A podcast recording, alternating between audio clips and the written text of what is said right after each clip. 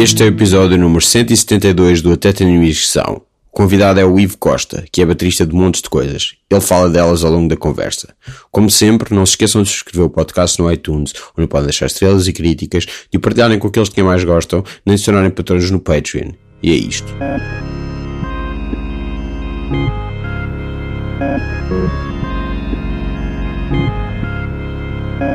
Som. Yeah, acho que sim, bora lá. Mas de repente está no estúdio. É?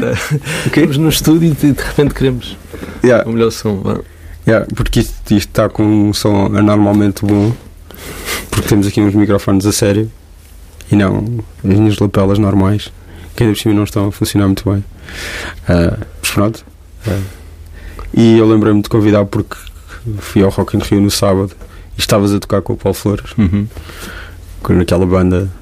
Eu fiquei. O, o que eu gostei mais foi o Manecas Costa com, com a bandeira da Guiné na, guitarra e um animal de palco incrível. É, Manecas é incrível.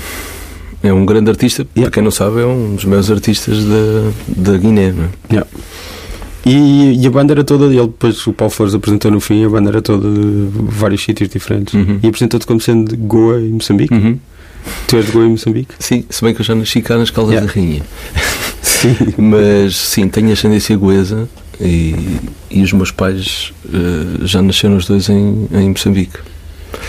Eh, mas pronto, acabei por ter, obviamente, essas influências musicais e, e, e os artistas com que eu toco acabam por invocar um bocadinho isso, porque na minha, na minha musicalidade acaba por isso estar um bocadinho presente, não é? Mas sempre foi.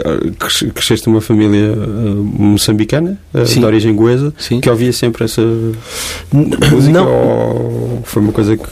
Não, foste descobrindo depois? eh, Quer dizer, ouvia, não só via música goesa em casa, muito Sim. pouco. Eh, Acima de tudo era música africana. Claro. eh, Não só moçambicana. não só moçambicana e, e, e agora esta, este termo que está muito que está muito está muito na moda que é a tal lusofonia Sim. não é? ouvia-se acima de tudo muita música lusófona em casa Brasil, Angola, Portugal Yeah. eh, Moçambique, obviamente Nas Calas da Rainha. nas Caldas da Rainha Ok. Mas o, o tipo, o tipo o quê? tipo o quê? tipo do Ouro Negro Sim. ehm, Angola? eh, de Angola, do Ouro Negro eu ouvia muito Paulo Flores, a minha mãe é Hum. uma fã incondicional do Paulo Flores E tu tocas com ela há quanto tempo? Eu toco de vez em quando só. Muito de vez em Segundo- quando. Segundo, segundo percebi. Na realidade, tu Segundo viste. tu me disseste. Exato, na realidade, tu viste bem o meu quinto concerto Ok. com ele. Eh, ele vai-me convidando quando eu posso e quando ele, quando ele precisa. E, e, a, a minha relação com o projeto dele é, é essa, é uma coisa um bocado esporádica, infelizmente. Mas a tua mãe adora que tu toques com ele, A não? minha mãe adora. E estava lá a vibrar na fila da frente. Mais. Além de. Eh, para- eh, com quem toco, com quem costumo tocar. Pode ser com quem tu. estavas a fazer uma lista de- das coisas que ouvias quando eras Ah, da lista de, de coisas que eu via. E já, já Ah, mas- voltaremos a isso porque há de ser a, a coisa mais longa. Uhum. Tu tocas com mil pessoas. Sim, quer dizer, música, assim, música moçambicana especificamente, o que é que eu ouvia? Tentar lembrar-me. Ah, mais do que um artista, ouvia-se um estilo que é muito tradicional em Moçambique, que é chamado marrabenta. Sim. Eu não me lembro exatamente quais os artistas especificamente, Yeah. mas era um estilo de música que também só ouvia muito em casa. Tipo compilações e assim. Compilações, ah, Cassetes? infelizmente, ah, cassetes, muitos discos. Yeah. Felizmente cresci com um pai que não era músico, mas tinha Sim. um bom sistema Wi-Fi em casa e sempre ouvi muitos vinis e tenho uma coleção hoje em dia já vasta. Ahm, e ouvia-se muito, havia-se obviamente muita música anglo-saxónica, mas muita música anglo-saxónica que também tinha alguma raiz africana, como Paul Simon, ouvia-se muito. O Graceland foi um disco que se gastou lá em casa.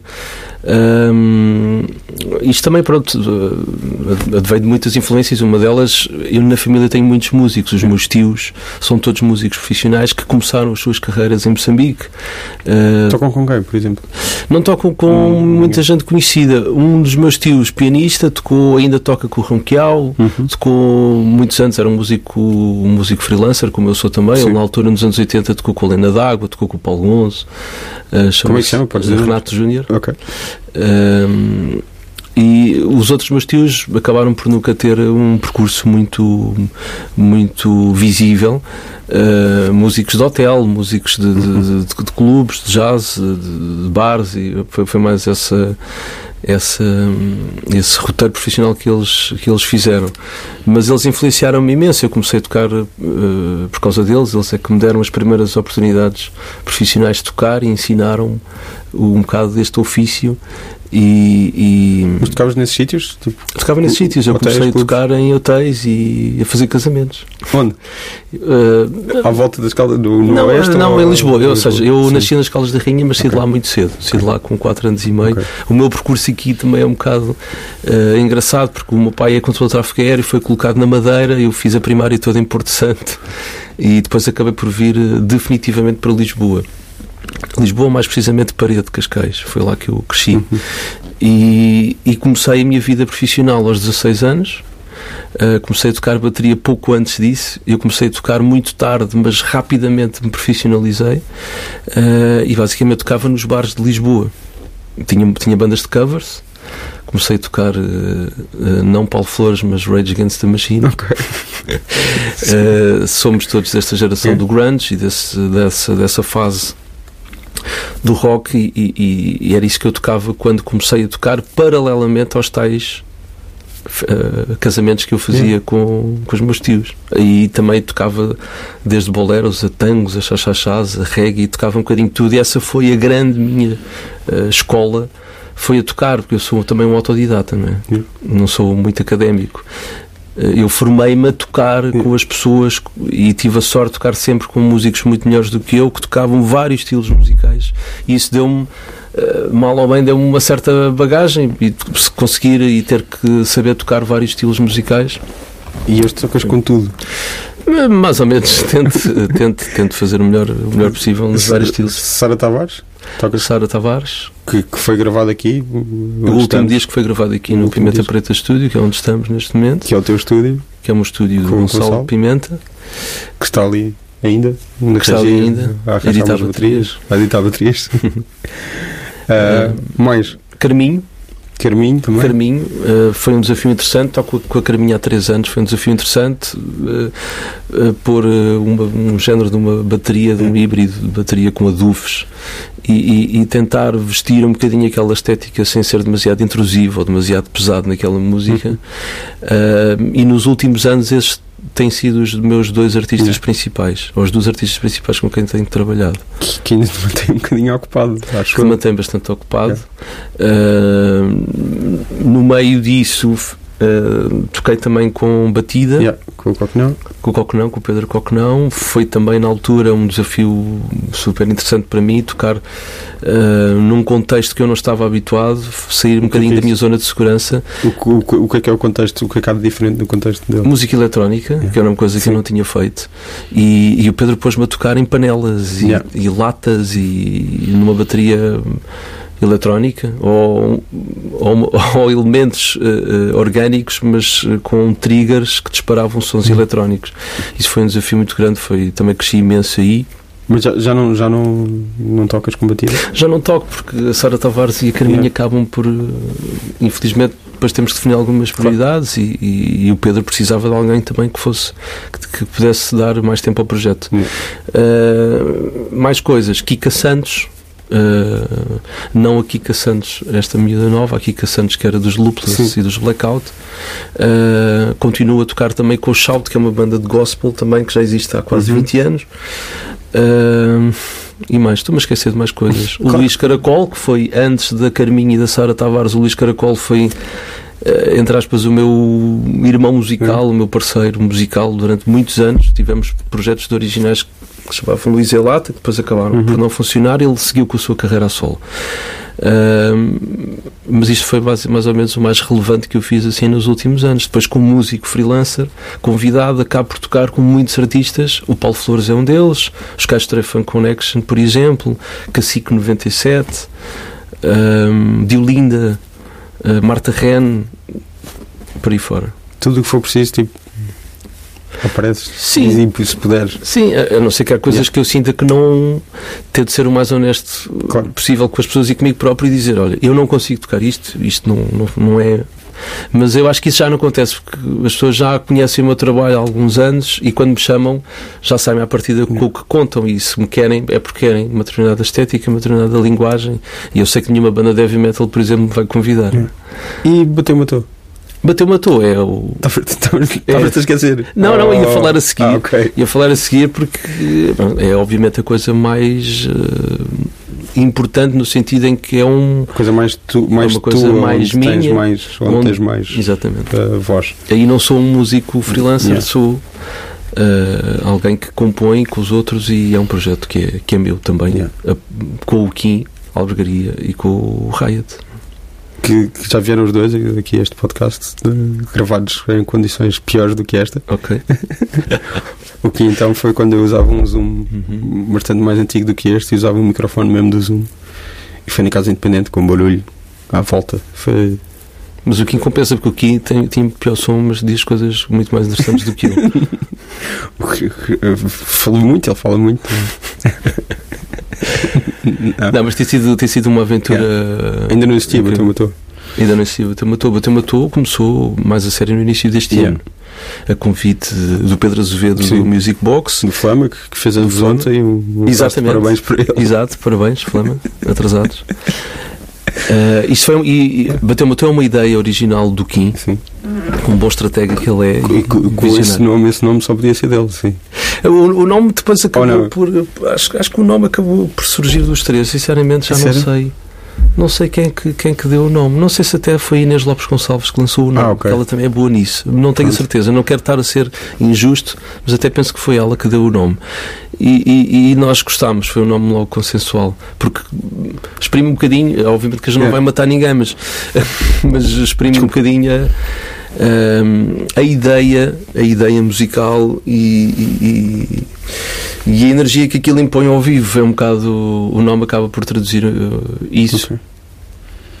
Mas soa a nome de, de Kim, pelo menos, ou pelo menos vocês não escrevem aquilo em minúsculas. Sim. Isso soa uma coisa de Kim. Pois, talvez. É só isso, é só associar isso a ele. Só, só por aí. Se falas assim com quanta distância da Inês, disseste? Uh, não, estou a, Ah. ser- estou a ser só profissional. Estás a ser completamente profissional. Tipo, foi Inês Lopes Gonçalves. Inês Lopes Gonçalves, Que, que disse isso. Que é a tua esposa, namorada. que é a minha esposa, namorada, companheira, amiga, mãe, dos meus filhos, Mãe dos meus gêmeos. E, e, e sim, palhaça profissional. Sim, também já veio aqui e já falou Uhum. de ti, dos vossos gêmeos. Espero bem. Sim. É, que, que és pai de gêmeos. Eu sou pai de gêmeos, sim, no meio da Carminho e da Yeah. Sara Tavares e de Bateu Matu e não sei mais. E do Estúdio Pimenta Preta. É, Deve ser complicado. é, não é fácil. Yeah. Eh, É uma logística complicada, mas eh, felizmente temos muita ajuda dos avós e dos tios. E, e, e acabamos os dois por ter uma profissão que nos dá uma certa liberdade e uma, uma certa ginástica de horários. Sim. E podemos conjugar um bocadinho as coisas, às vezes, de forma que a gente consiga adaptar a nossa, a nossa, a nossa vida, de forma que conseguimos ir buscá-los à escola. E, por outro lado, tenho uma profissão também, e Inês, que nos obriga a estar fora, fora de casa muitas vezes. Não é? Mas pronto, a ajuda tem sido fundamental. A Eu- família tem sido fundamental nisto. Eu marquei isto contigo e achar, achar que ia ser para daqui a meses. Uhum. Que tu não poderias e de repente foi tipo, ah, sexta-feira, aparece aí. Sim. Yeah. Acho que às vezes é mais fácil deixar as, as coisas quando estão Yeah. frescas, marcar logo e Claro, aproveitar. Claro, não, não, eu achei era que eras uma pessoa extremamente ocupada. Uhum. Quando eu falei com, com o Pité, ele dizia que as coisas de bater motor eram mais ou menos organizadas em função muito do teu horário, Ah, foi isso. da tua agenda. Um Ah, é? bocadinho, não? Ah, de sim, de vocês todos, mas ah, que tu eres o que. É, Acho que é se o, calhar, o que sai mais uh, para Sim, estrangeiro e não sei o quê. Sim, sim. Neste Tem momento é, mais- é- sim, neste momento é verdade porque eu acabo por trabalhar por, por me assumir mais do que eles como músico Yeah. Ou, ou totalmente como Sim. músico freelancer, não é? Eles são mais artistas, não é? Eles, eles têm os seus projetos originais e, os, e os seus projetos de assinatura pessoais e acabam por não. te- eh, ou seja, eh, a vida profissional deles acaba por não ser tão dispersa Yeah. quanto a minha. Nesse sentido, sim, eu sou um bocadinho mais complicado. Mas também são fases do ano. Eu estou numa fase do ano em que isso é mais complicado. Depois, se for preciso, em outubro, novembro, dezembro, eh, não, não se passa muito, não é? Mas há, há, há baixas mesmo nessa, nesse circuito que fazes com, com o. Sara Tavares e. Sim, sim. Neste momento ainda sim. Neste momento sim, porque a Sara, a Sara Tavares lançou este disco, teve, Yeah. te- teve um hiato muito grande Sim, sim. e neste momento ela tem mais concertos em Portugal do que lá fora, o que não é normal nela. Yeah. Ou seja, aquilo que é normal na Sara Tavares é nós termos concertos, se calhar, o ano todo no inverno aqui e se calhar no verão até temos menos. Mas neste momento não é isso que se passa ainda. E por isso eu acabo por trabalhar à imagem de quase todos os artistas e músicos, acabo por trabalhar neste momento mais em Portugal e mais no verão, nesses meses de verão, do que nos meses de inverno. Mas sim, é, é uma época, diria, mais. É época baixa é? dos Sim. músicos, é o inverno. Sim, sim, sim, mas, mas não, qualquer que, que, que falavas há bocado do- dessa tal ideia de luso, lusofonia. Uhum. E são circuitos que são muito fortes Uhum. o ano todo e onde esses, esses, esses artistas, e, e não só ah, ah, artistas afrodescendentes al- de alguma maneira ligados à, à lusofonia, mas também a Amália Rodrigues ou o que seja, que cantavam muito lá fora Uhum, e, e à volta do mundo. E isso, isso também se liga à, à Carminho e, e calculo que não seja tão sazonal. Sim, não é, sentido, não é, de facto não é. Mas neste momento, por exemplo, a Carminho, eh, 80% das viagens que faz para o estrangeiro vai num formato de trio de fado tradicional. Sim. Ou seja, ela acaba por trabalhar se calhar o ano inteiro, mas no meu caso não, não, Uhum. não, não é assim. Não é assim. Ah, pronto, às vezes tem a ver com, com as opções dos agentes de quem Sim, sim, compra, sim. se é possível a logística de levar a banda toda ou não. Ou seja, de facto, sim, a Yeah. lusofonia permite não ser uma coisa tão sazonal, mas no meu caso acaba por ser a mesma. Não, estava estava a pensar Uhum. nisso, que, que, que é, sei lá, muitos desses artistas, desses artistas, e, e continuo a incluir coisas que tipo Amália Rodrigues, não sei o que, Uhum. têm, têm eh, acabam por ter coisas mais fortes e mais reconhecimento fora. Do Sim, país. mas isso é correto, é uma leitura super correta. Ainda ontem estava a falar com a Sara Tavares sobre isso, às vezes de alguma, de alguma frustração, porque aqui em Portugal são lógicas quase opostas. Um artista, tu podes ser um artista que enche estádios em Portugal e não ter carreira internacional, e o inverso também. E as músicas que pegam de um determinado artista lá fora, aqui não têm punch nenhum. E vice-versa. E, por exemplo, nós aqui em Portugal, eh, falo de- destes exemplos que eu faço parte deles, mas, por exemplo, tanto a Sara Tavares como a Carminho têm músicas que em Portugal, se nós fizermos aquilo ao vivo aqui, não têm. As pessoas não têm. hum, é difícil prender a atenção das pessoas, se calhar, para alguns temas um bocadinho mais conceptuais ou não tão orelhudos. E lá fora não é assim. Lá fora tu consegues tocar um disco inteiro e passar pelas músicas todas e a atenção das pessoas a, e a energia das pessoas é praticamente a mesma do início ao fim. E aqui às vezes pode ser um bocado frustrante se tu tocas os temas menos conhecidos do disco, ou seja, aqueles que não passam na novela ou não passam tanto na rádio, tens ali zonas em que às vezes é difícil conseguir chegar às pessoas. E, e é uma das grandes diferenças de tocar lá fora e tocar às vezes aqui dentro tem a ver com isso. Mas isso também não, não terá que ver com, com a língua? Ah, Se, se- as pessoas, o que eu quero dizer é se as pessoas lá fora não estão a perceber o que é que está a ser dito, uhum. se calhar têm uma atenção redobrada à música e ao que está a passar e, ao, Provável. e a- provável. uma atenção diferente porque não têm a mesma fam- familiaridade com o que está a ser dito. Sim, Estou só a pensar nisto agora, Sim, não é. estou a tentar Pode ser, pode ser justificar uma- Pode ser uma razão, sim. bem dos portugueses contra os estrangeiros ou, ou o que seja, estou só a pensar nisso, assim de repente. Sim, talvez se calhar as pessoas não estão tão viciadas em, em músicas da rádio ou da novela e se calhar estão mais abertas a ouvir eh, o disco como um todo. Provavelmente é isso. Se calhar é isso. Sim. E não tem essa ligação com, com a língua, porque provavelmente alguns podem ir. Eh, se- sei lá, lembro-me de casos de, de japoneses que cantam fado sem perceber o que é que, o que, é que está a ser dito e Uhum. etc. E pronto. Mas o fado era uma coisa que, que, que te passava pelos ouvidos Não. normalmente? Não, Não. nada. Para ser sincero, não. Nunca ouvi explorar. casa. ou- ou- Comecei a explorar, sim, comecei a explorar por uma, por uma razão eh, que Tipo, fazer Na- trabalho de casa para perceber como é que a bateria podia encaixar. Na realidade foi, foi um pouco antes disso. Eu, Ok. nesse percurso que tinha com o Luís Caracol, onde Sim. tocávamos muito em Ok, bares, eh, cruzava-se. Ainda Luís e Lata? Ainda em Luís e Lata, nós tínhamos Lu- Luís e. Lata, que era o projeto, Uhum. originais, e paralelamente a isso tínhamos o projeto de covers, que era Sim. os Vira-Lata, eh, onde tocávamos, eh, apesar de serem covers, tentávamos ter uma linha coerente com aquilo que fazíamos nos originais, em termos de estética e de, de conceito.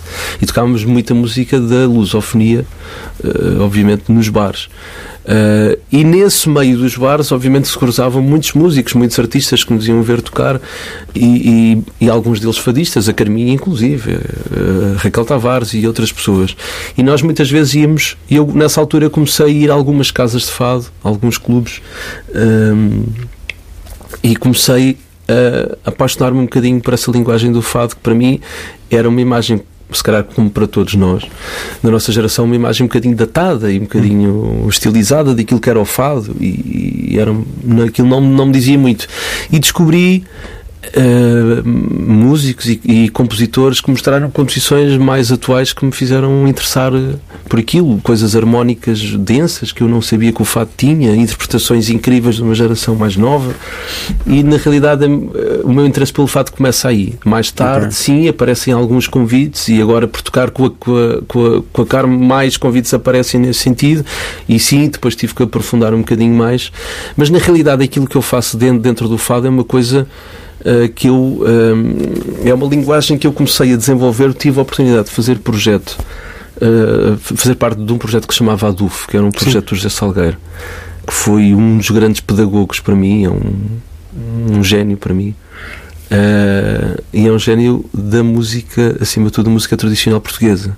Onde eu aprendi uma linguagem de adufes, de tambores tradicionais, e, e isso deu-me essa bagagem para agora estar a tocar dentro do fado com alguma linguagem, com alguma noção de estética. Uh, as coisas foram acontecendo sem, sem pensar muito nisso. Uhum. Ou seja, agora entrei para o fado, agora tenho que ir estudar uma linguagem tradicional. Não, as coisas foram acontecendo e eu, se calhar, acabo por chegar ao fado também porque tive um bocadinho desse percurso. Mas o meu primeiro contacto com o fado e o meu primeiro interesse tem a ver com isso, com essa convivência com outros artistas que andavam na noite de Lisboa também e acabaram por me arrastar para um, para um clube de fado e acabei por uh, me apaixonar um bocadinho por aquela linguagem que não me dizia muito na altura. Mas, por exemplo, tu ias a um clube de fado não tinha lá um baterista. Não, Sim. não tinha baterista. E o fado não tem. Por exemplo, nós no concerto da, da, da Carmo, os temas que são tradicionalmente fado Não têm bateria. têm bateria. E, e porquê? Porque o fado realmente não tinha essa. essa Uhum. As células rítmicas estão lá, mas não tinha nenhum instrumento, ao contrário da bossa nova, da cúmbia, de, de outros estilos, em que havia um carro onde depois o baterista adaptou Não. à bateria. No fado realmente não há. Ou seja, os- as músicas em que eu toco o Carmo são músicas mais tradicionais, onde, obviamente, na música portuguesa tradicional tem eh, células rítmicas, instrumentos eh, rítmicos eh, super ricos. Não é? Mas foste explorar essa relação da bateria e do fado? E da percussão e do fado? Sim, um pouco, sim. O que é que por, por onde é que alguém vai explorar isso? Eu gosto, gosto de pensar das pessoas que, com, que- com quem eu falo que foram explorar alguma coisa. Uhum. Tipo, como é que fazem essa pesquisa? Especificamente, tipo, escreves Google, Eh, fado, bateria. Ou vais não, eu perguntar a alguém. Ou... Eu, quer dizer, no caso da Carminho, eu já tinha. Eu entrei numa fase em que já estava tudo um bocadinho arranjado. O Uhum. mérito não é meu. Sim, sim. O mérito foi do produtor e do Vicky, que gravou o disco, e, e essa pesquisa já, já tinha sido feita por eles. Mas noutras situações, o que é que, o que, é que nós pensamos? Pensamos, vamos à, à, àquilo que são. Começamos pelos clichês e, as- e pelas fórmulas tradicionais, não é? E depois tentamos. Acho eu, tentamos não, tento eu, não, não posso falar pelos outros, mas se calhar pego numa célula rítmica de uma chula, por exemplo, Yeah. que é uma coisa familiar para todos Sim. nós de ouvir, e se calhar tento criar um Mostra- twist à minha forma. Mostra o ritmo da chula para Uh, teres exemplo.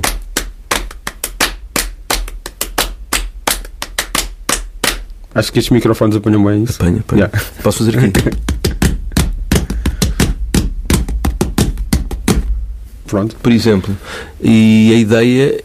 A minha ideia será o quê? Será não usar esta solução óbvia que já está Sim. gasta e se calhar tentar adaptá-la à música uh, que estamos a tentar produzir naquele momento e tentar fugir do óbvio.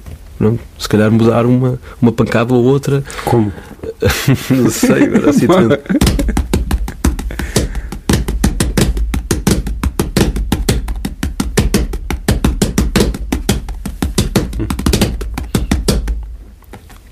Levar aquilo para um caminho diferente.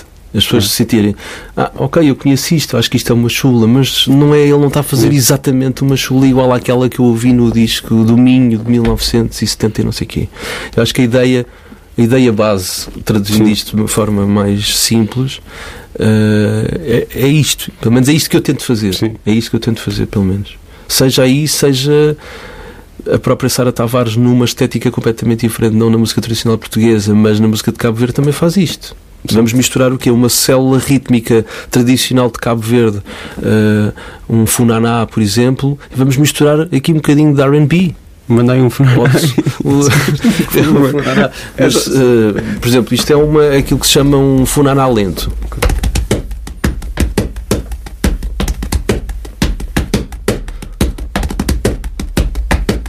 Mas nós podemos fazer isto.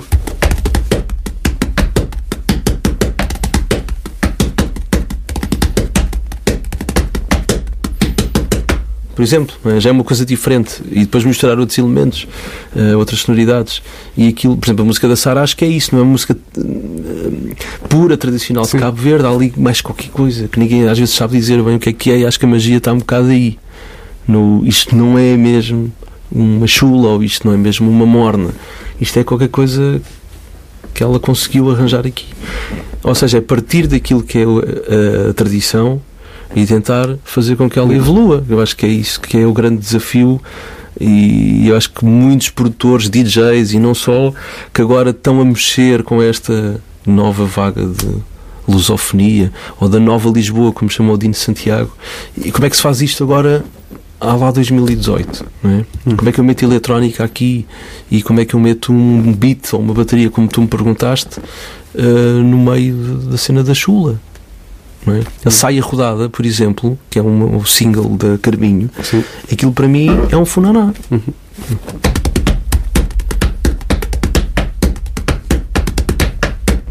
Só que tu ouves aquilo e dizes isto não é um, não é um funaná. Mas está lá a célula rítmica. Por exemplo. Sim, sim, sim. sim. Talvez o, o Dino também, também grava aqui. Já gravou O Dino aqui. também gravou aqui, sim, para o último disco, gravou Yeah. algumas baterias aqui comigo e costuma gravar aqui vozes e cores. Tiveram aqui as batucadeiras. Estava cheio, estão aqui 40 batucadeiras aqui dentro. Uou. É interessante. Ele Sim, está a sim, fazer sim. uma fusão muito interessante desse lado tradicional com uma coisa mais eletrónica, com um produtor que veio da Alemanha que não tem nada a ver com este m- mundo da lusofonia, mas tem a tal estética eletrónica. Eh, eh, tu- tu- estavas a falar eh, há bocado de- dessas primeiras coisas que fazias, tocar em bares, paralelamente aos casamentos que fazias, tocavas Rage Against the Machine. Havia. Sempre foste bem resolvido com a tradição, tipo com música tradicional, ou era tipo, "Ah, esta é coisa que os meus pais curtem e não. No início era isso. Yeah. Eu não me interessava aquilo fazia Sim. parte do meu, do meu ADN musical, mas Uhum. não, não era uma coisa que eu até rejeitava um bocadinho aquilo. Ah, mas depois fui. Fui. O Luís Caracol também é um bocado culpado disso. Eu encontrei ali uma pessoa que também tinha um percurso idêntico ao meu. Também começou a tocar Rage Against the Machine e depois tocava os temas pop e, e os temas anglo-saxónicos e não sei o quê.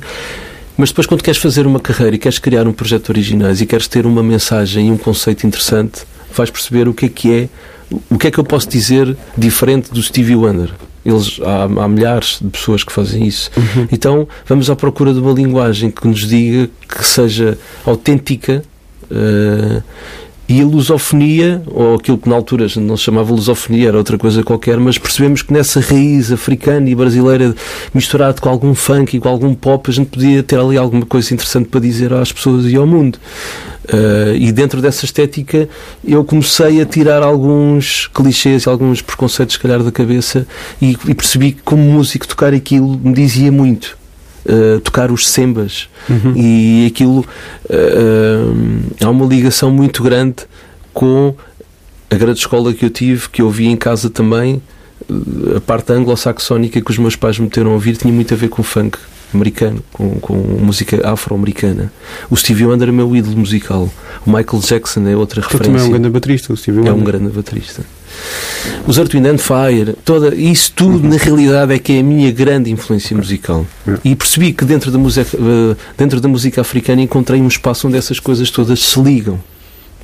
E se liga-se tudo. E isso, o facto de saber tocar música africana só me potencia como baterista de funk. Sim. E vice-versa. Mas pronto, eu na altura não sabia, não, não percebia que, epá, tocar um semba, o que, é que, é que isso vai influenciar na minha forma de tocar funk? Que eu quero é ser um baterista de funk, que era aquilo que eu queria ser. Eh, e está tudo, obviamente, ligado, não é? Está tudo ligado. E só me enriqueceu como músico e eu comecei a gostar exatamente disso. Eh, quem gosta de, de groove e de música de dança, como eu, eh, a coisa que mais me deixa feliz como, como, como baterista é estar a tocar numa sala cheia e está toda a gente a dançar o meu beat. Isso é que me deixa feliz, não é fazer muita coisa, nem. Como eu costumo dizer, eu sou feliz com um bombo, um prato de choque e uma tarola. Chega para mim. Ah, Quest Love. Sim. Um, e isso é que me move. E a música africana e a música brasileira e a música latina, por exemplo, fora da lusofonia, é super rica. Não há nada mais rico do que aquilo em termos de groove e de balanço e de ritmo. E, e, obviamente eh, não podia não passar por ali se, esses, eh, se essas para mim são as minhas diretrizes como músico, é? como indivíduo. E, e, e teres essa herança de, de Moçambique, de, Uhum. de Goa, não te- o que é que Goa contribui para a parte musical? Muito pouco. Contribui para, para esta barriguinha que eu tenho. Eh, e, e porquê? Mas não é algo Porque que tenhas explorado? Não, infelizmente não. É uma coisa. A música Uhum. indiana é ri- riquíssima. É, um- é outro mundo. É uma coisa fantástica. O único pouco contacto que tive foi tive o privilégio de já fazer alguns concertos com o Ronquial também Uhum. e tive a oportunidade de tocar um bocadinho da música indiana ou daquilo que é a interpretação do Ronquial da música indiana. Isso graças ao teu tio. Graças ao meu tio, sim, eu conheço o Ronquial desde Sim. que sou miúdo Uhum. por causa do meu tio, sim. Uh, isso, é- isso é o único contacto que eu tenho com a música indiana. Uh, tive umas tábulas que entretanto vendi, mas aquilo, aprender música indiana é, um, é uma coisa de, de uma vida. É, é, é muito difícil, requer uma disciplina muito grande e conhecer aquele universo. Eu nunca, nunca entrei por aí, mas adoro, adoro aquilo. Adoro. Um dos meus bateristas preferidos, que é o Triló Curtu, é um músico incrível. É um baterista, percussionista, é, é incrível. Já tocou com o Maria João e com o Mário Lajinha. É, e pronto, é um baterista indiano incrível, mas eu não, é uma coisa que eu nunca tive. Não é muito fácil conseguir tocar aquele tipo de coisas e ter pessoas com quem tocar. é? É mais fácil em Lisboa tocarmos música africana ou rock Claro. do que um projeto de música indiana. Mas eu tive a oportunidade e também nunca pesquisei. Mas como ouvinte, não... Pouco, também não muito. Pouco. o, que é que, o que é que tu, como ouvinte, procuras? Neste momento. Sim. Eu tornei-me um, um ouvinte um bocado chato, porque eh, a música para mim tornou-se uma coisa às vezes demasiado profissional, demasiado técnica e às vezes eu tenho dificuldade em desligar Yeah. o botão disso. Sim. E às vezes sinto que tenho que reaprender a ouvir música outra vez. Mas eh, por causa da Inês acabo por eh, ouvir muito a Antena 3 e, e os discos que ela traz para casa tento manter atualizado. Mais do que outra coisa qualquer, manter-me atualizado e tento ouvir algumas coisas que me inspirem eh, e que me deem algumas valências também técnicas quando estou a produzir ou quando estou a misturar ou quando estou a tentar criar. Uh, neste momento, o que é que estou a ouvir? É difícil. Ontem à noite, por exemplo, estava a ouvir o disco da, da Joana Espadinha. Ainda não tinha, ainda não conhecia o trabalho dele. Não Que- este último single, mas o disco que ela lançou em 2015, que é um disco pelo, fantástico. Pelo Luís, pelo Benjamin. Não, Não, não, não. Isso é, isto, é, isto é agora o single. Sim, sim, sim. É esquece. um disco sim, meio sim. jazz. Sim, sim, sim, sim, sim. Muito bom. Ouvi ontem também tive a ouvir o novo single da Aline Frazão. Pronto, são outra, outra artista que Sim. eu me esqueci de mencionar, que costumo tocar também com ela. Pronto. E o Dino Santiago também. Eh, Perdoem-me. Uh, Aline e Dino. E tive a ouvir eh, o Aline já veio cá, o Dino. Já? Eu, eu- já tentei, mas não me respondeu. Conheces Cordel? Não. Cordel. Uh, é um artista que é o Edu Mundo com o João Pires. Juntaram-se e estão. É uma música lindíssima também. Não, Concretamente tocaste com o João Pires, não? Gravei- ele gravou Sim. aqui o disco dele, Ok. sim, e toquei aqui com ele no disco. Também gravou cá. O que é que é? Tu Continua, desculpa. A Cordel é um projeto novo dos Sim. dois. E, e ontem estava daquelas coisas que estava, que estava a dizer que, Yeah. que estava a ouvir assim eh, recentemente. Esse é um tema também apaixonei-me por aquilo. Hum. Eh, Mas sim, não sei, acabo por ouvir um bocadinho, um pouco de tudo. Mas ent- então estás a dizer que- há uma parte de obrigação de te manter atualizado em vez de. Sim, eh, Já não tanto de gosto? Sim, tentar perceber o que é que se está a fazer em termos Yeah. de produção, de estética, o que é que o que é que está a sair, tentar manter-me atualizado. Essa nova mistura agora da música eletrónica com música orgânica é uma coisa que, que me desafia como baterista também. Incorporar coisas eletrónicas, que é aquilo que eu estou a fazer com a Sara Tavares também. E é o Ah, que faço também como bateu matou. Sim, como até matou também. Uh, misturar isso, o orgânico, e isso é que me dá pica. Uh, Não me dá pica neste momento só fazer necessariamente uma coisa orgânica ou só, muito menos, só fazer uma Uhum. coisa acústica, uh, eletrónica. É. E definitivamente não tenho muita pica para fazer isso, porque sinto que acima de tudo sou do- da parte acústica e da parte orgânica. A fusão disso é que para mim é que acho que é interessante. Claro, também programar uma bateria. Sim, não, Programaste até- e pronto, e não não podia-me dar gosto, por exemplo, ao Sim. Rui Pité dá- dá-lhe gosto, Sim, ele sim, faz sim, aquilo sim. brilhantemente. Sim, é? sim, sim, sim, sim. Eh, para mim o Mojo está no, no meio disso.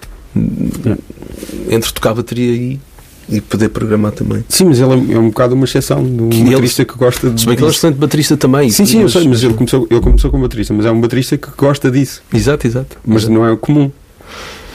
Não, quer dizer, eu, eu sinto que cada vez há mais bateristas que go- gostam só de fazer Sim. programação. Só de pica só fazer programação e gostam dessa estética do som eletrónico e vão à procura daquele som mesmo.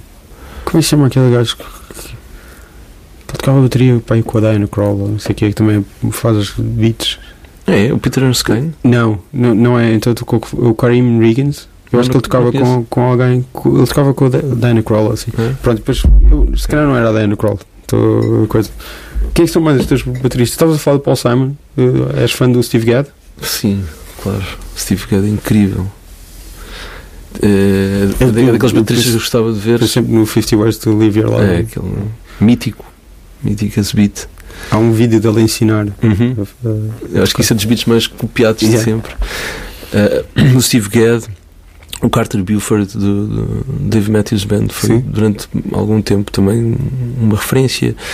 Ahm, bem, vamos esquecer de certeza de muitos, mas o Dave Abruzis dos Pearl Jam naquela fase Sim. em que eu tocava grunge eh, nos bares era um, era um ídolo também.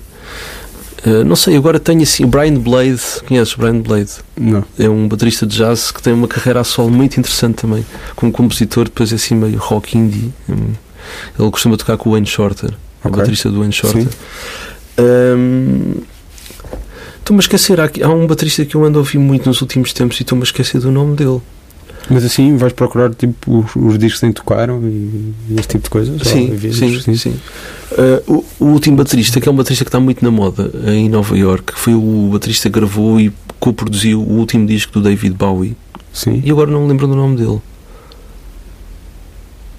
Eu acho que sei Mas- quem é, mas também não. Pronto, pesquisem. O último disco do David Bowie, o baterista, é incrível.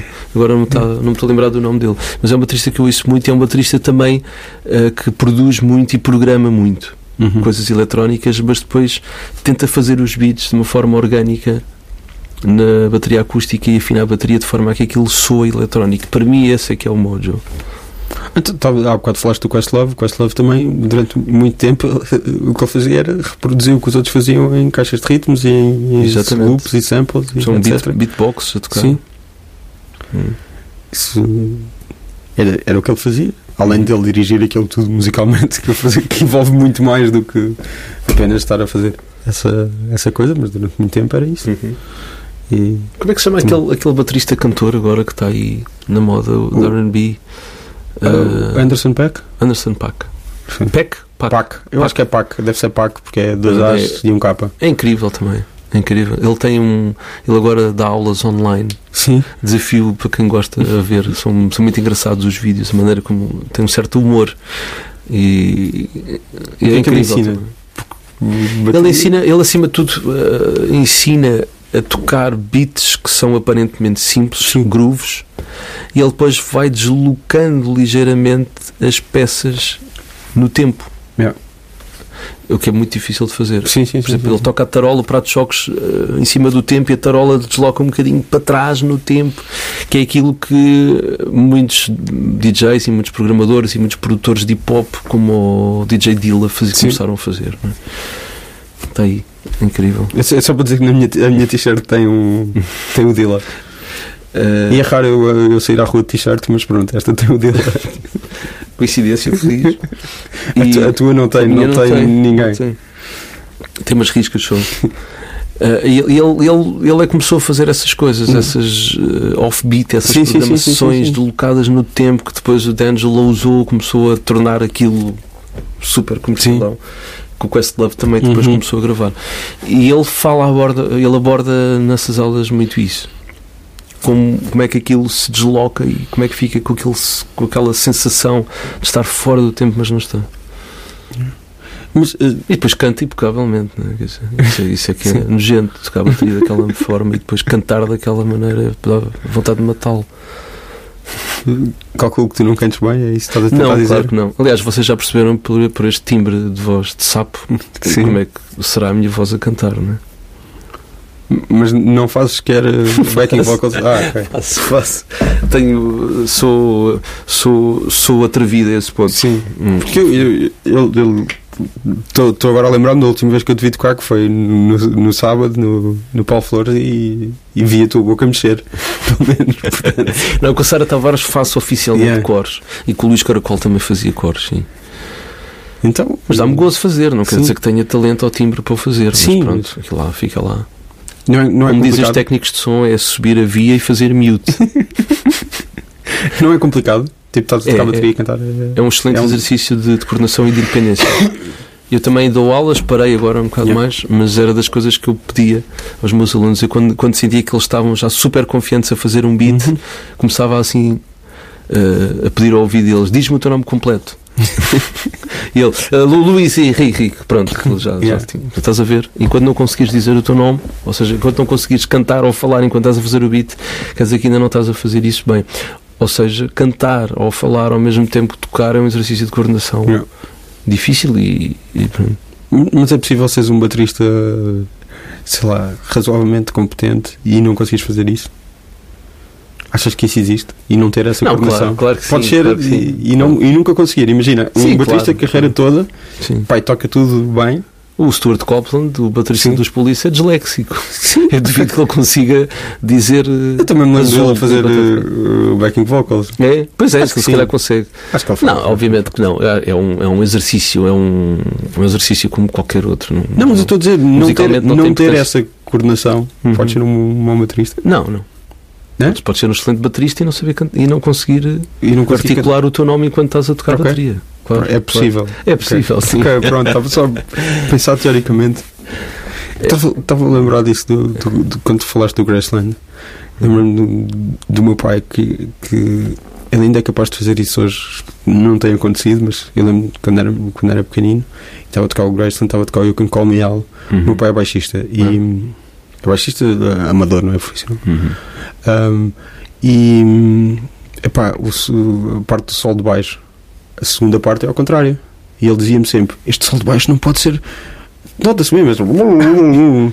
este sol não pode ser tocado porque isto é ao contrário. E ele dizia sempre isto, mas tipo, dizia isto quando era pequenino, dizia isto quando, quando eu era adolescente, e isto quando eu tinha 20 e tal anos. É capaz de ainda dizer se estiver a tocar. Estava-me só a lembrar disso. Uhum. Então associo sempre isso ao meu pai a dizer. Não é fácil aquele solo. E, é- e, de facto tem essa sensação de reverse.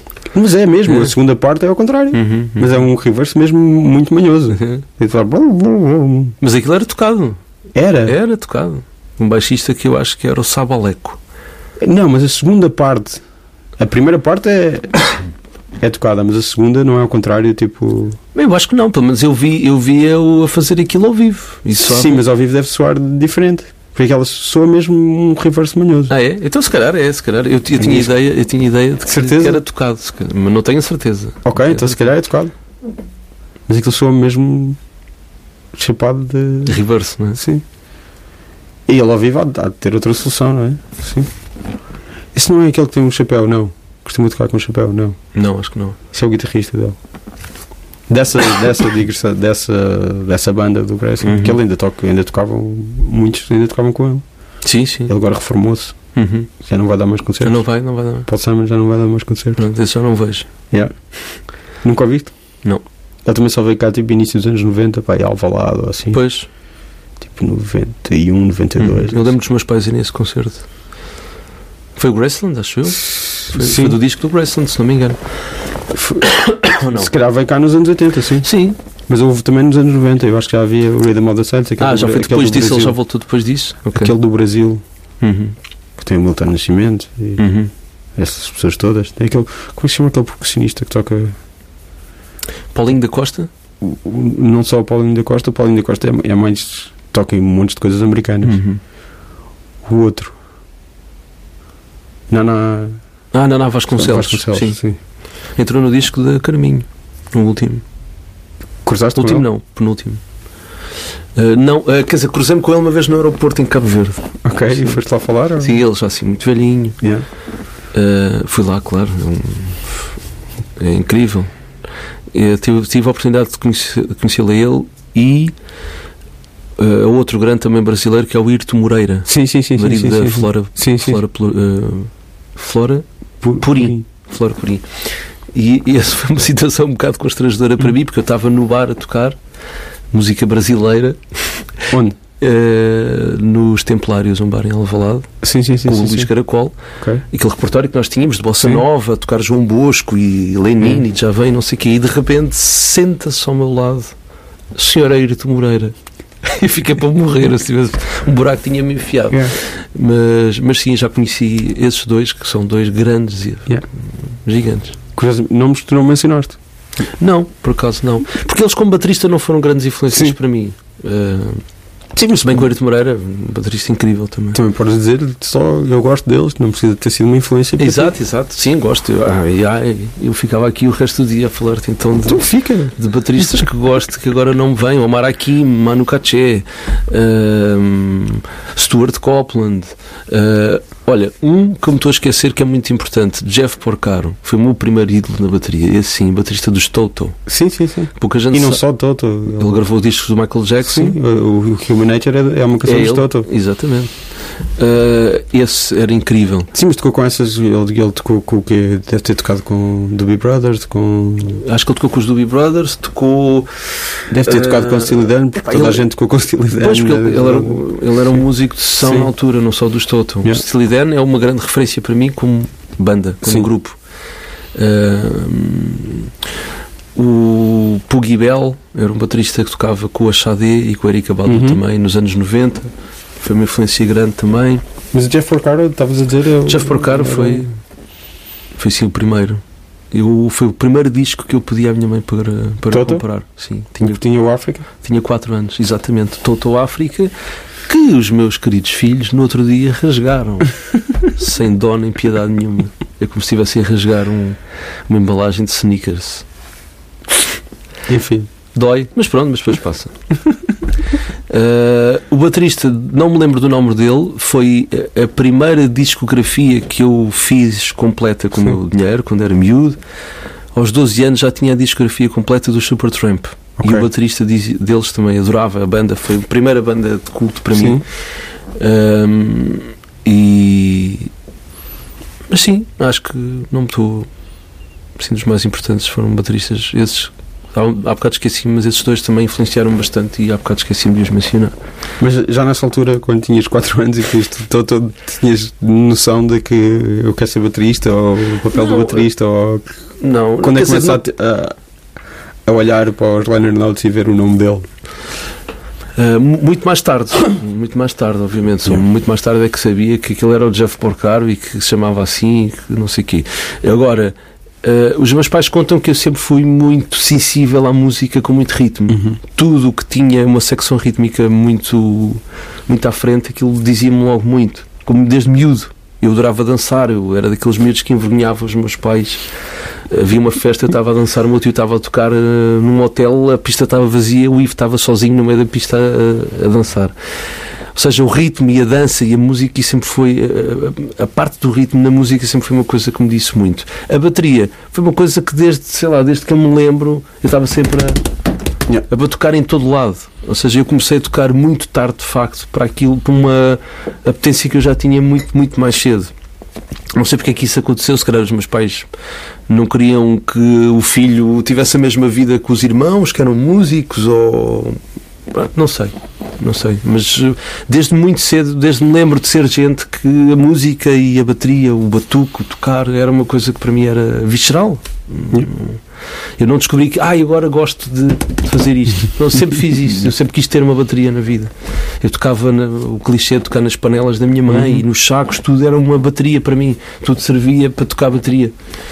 E o feitiço virou-se contra o feiticeiro e um dos meus eh, gêmeos também parece que está, está a enverdar por aí. A É sério? uma barulhada a, a toda a hora. Ele pega em, em coisas e, Uhum. e mete assim tudo à volta dele e pega em paus e está sempre a fazer barulho com aquilo. E, e pronto, eu nunca. Obviamente que eles sabem que o pai toca bateria, já viram o pai tocar bateria, mas eu nunca incentivei isso. Eles estão com que idade? Três. Três? já, já começam Deve ser a uma coisa dele também. Não sei se vai ser baterista ou se tem jeito sequer, mas ele tem lá ali Yeah. qualquer coisa que, que, que gosta de tocar e bater em Tu coisas. guardas a bateria aqui, certo? Não vamos casa. dizer aqui não, não. Se bem que eles Felizmente. receberam umas no Natal eh, pequeninas. Não, eu tava, eu, nem estava a pensar em barulho, estava a pensar nos danos que eles poderiam causar. Ah, os à- danos, sim, sim. bateria. Nós temos um frigorífico que já está todo marcado dos paus. Eh, entre outras coisas lá em casa que já estão um bocado danificadas. Paredes riscadas com, com ele a tocar em, em todo lado. Mas quando é que tens a primeira bateria então? Eu tenho a primeira bateria muito tarde. Eu só convenço o meu pai a comprar uma bateria com 15 anos. Ok. E, e logo. Então é isso, logo a seguir começas a tocar. Logo assim começa a tocar, passado um ano já estou a tocar em casamentos com o meu tio. E- Mas não havia também, tipo. Desculpa estar a interromper. Sim, sim. Não havia nessa. Nos teus tios, não, não havia uma bateria à, à- à tua disposição? Não, ou seja, havia quando eu ia à sala de ensaio Yeah. e tocava um bocadinho, ou ia a um soundcheck de um concerto e tocava um bocadinho. E o meu tio sempre dizia: é pá, dizia Sim, sim, sim. para os meus pais: tens de comprar um- uma, uma, uma bateria para o Ivo, que o puto tem jeito e não sei o quê, não sei o que mais. E o meu pai, antes de comprar uma bateria, disse: Ok, então vamos lá à sala de ensaio do, lá do tio e o baterista do tio vais tocar um bocadinho e ele vai, vai-te ouvir e vai dizer se tens mesmo jeito, porque eu não vou estar a gastar dinheiro Yeah, à claro. toa. E lá foi. E eu estava a tocar, estive lá, lá na garagem, eles tanto foram cá para fora, e eu estava a tocar, a tocar, a tocar, porque eu tinha alguma coordenação, porque eu como estava sempre para tocar em todo lado, tinha alguma coordenação já sem nunca ter tocado bateria. Ainda não conseguias cantar. Mas... Mas não conseguia cantar, muito menos. Mas eu tinha os beats já na cabeça que eu ouvia, ouvia muito. Estou-me a esquecer aqui de um grande apirozão que eu adorava, que era o, que era o Vanilla Ice. Vanilla Ice tinha um disco ao vivo, rap, mas com baterista. E Ok. esses beats também sempre me disseram muito. Beats de hip hop, que vem um bocadinho do funk, aquela linguagem toda. Uh, Naughty by Nature, esse tipo de coisas, aqueles beats, Cypress Hill. Isso disse-me muito como baterista e nessa altura, quando eu comecei a tocar bateria, também ouvia um bocadinho essa, não só os Rage Against the Machine, mas também um Sim. bocadinho desse hip hop. Que, que, mas que é de onde vem os Rage Against the Machine também. Os Sim, Rage Against the sim, Machine está vem tudo do um rock ligado. misturado com É, hip hop. Tem Mesmo Red Hot Chili Peppers também, Sim, sim. beats. Mesmo o Dave Abruzis em Pearl Jam, Sim. os beats dele eram muito funk. Sim, sim, sim, sim, sim. E isso dizia-me muito. E eu, na altura, tocava aqueles beats, estava sempre a cantá-los e a tocá-los. E cantava, mas cantava beats, não cantava. Não Estavas a dizer isso de Naughty by Nature. O, o Naughty by Nature era mais o boom bap típico dos dos anos 90. Exatamente. Isso. Ok, continua, sim. E então. E eu lá estava a tocar, eh, como sabia, e esse baterista que tocava com o meu tio perguntou ao meu pai: então, mas ele já toca bateria há quanto tempo? Há seis meses? Já há um ano? Disse: não, nunca tocou bateria, ele está aí a É. tocar bateria. Disse: não, não pode ser, estás a gozar comigo, não sei o quê. Isto é um bocado presunçoso até a contar isto na primeira pessoa, mas pronto, foi, foi o que foi. Eh, e aí o meu pai acho que ficou convencido. Pronto, o puto lá deve ter realmente jeito. E só aí é que consegui comprar a minha- primeira bateria. Uma bateria má, Samick, mas da marca Samick, que é uma marca Sim. muito má, mas eh, foi, foi por onde comecei e, e, e comecei muito bem com aquela bateria e pronto, depois mais tarde comprei outras melhor, mas aquela serviu perfeitamente para eu começar a tocar e, e pronto, e eu estar aqui agora a falar sobre Agora isso a falar falar sobre sobre, isso. sobre um dos teus filhos que vai Que vai, pelos vistos, pelo mesmo caminho. um dia. Um dia. Sim, e algum deles canta bem? Os dois cantam bem. Os Ok. dois cantam muito bem. Sai à mãe, portanto. Sem a mãe, nisso não sei nada ao pai, sem a mãe, que também canta bem, tem boa memória eh, melódica e tem aquilo que se chama um bom ouvido relativo, que ao contrário daquilo que as pessoas pensam, é muito melhor do que ter um, ouvido, um bom ouvido absoluto. Por exemplo, o ouvido absoluto pode fazer mal. Leva- Leva-te à loucura. Yeah. É? Isto, ah, isto é um dó. Sim, sim, ah, isto sim. é um si. Epá, ninguém quer viver assim. Mas um bom ouvido, um grande ouvido relativo é muito mais importante para quem quer ser músico do que um ouvido absoluto. E não é o ouvido absoluto que quando ficas mais velho, aquilo causa-te mesmo problemas, não só tipo nisso, mas fica descalibrado ou não sei o quê. Eu ouvi isso há uns tempos. Não sei, isso não sei. Não tenho certeza. Mas sei Posso- que- sei isto que- não é nada científico, é só tipo uma coisa que eu acho que ouvi. Uhum. Fiquei com essa impressão. Não tenho, não sei, É. não sei, pode ser, mas eu não tenho essa, não, não, sei se, se será assim. Mas aquilo que- eu sei é Sim. que as pessoas têm um vida absoluta. É, um- Sim, é terrível. é terrível. As pessoas estão sempre a, ver, a associar eh, sons a cores ou sons a Yeah. notas e tudo é, Yeah, yeah. E é tudo é informação descodificada que não tem que ser. Não, mas eles têm um bom ouvido relativo e mais. Estavas a continuar? Eles têm, eu acho que eles têm bom ouvido relativo porque decoram muito bem melodias. Yeah. Decoram muito bem melodias e, e, e cantam bem. São dentro daquilo que é possível para uma criança de 3 anos, são muito afinados e lembram-se dessas melodias, que é o mais importante. O ritmo ainda não percebi. Não percebi se tem ritmo ou não. Mas acho que sim, para já gostam de dançar e Yeah. são palhaços como a mãe. E um bocadinho como o pai também. Pronto. Bom, Ivo, muito obrigado. Obrigado, eu. falar contigo. Obrigado pelo E convite. obrigado pelos, pelo o empréstimo dos microfones. Nada. Não é? Vá, obrigado. Obrigado.